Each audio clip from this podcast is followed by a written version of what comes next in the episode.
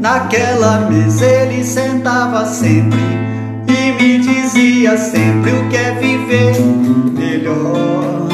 Naquela mesa ele contava histórias que hoje na memória eu guardo e sei de cor. Naquela mesa ele juntava gente e contava contente o que fez de manhã.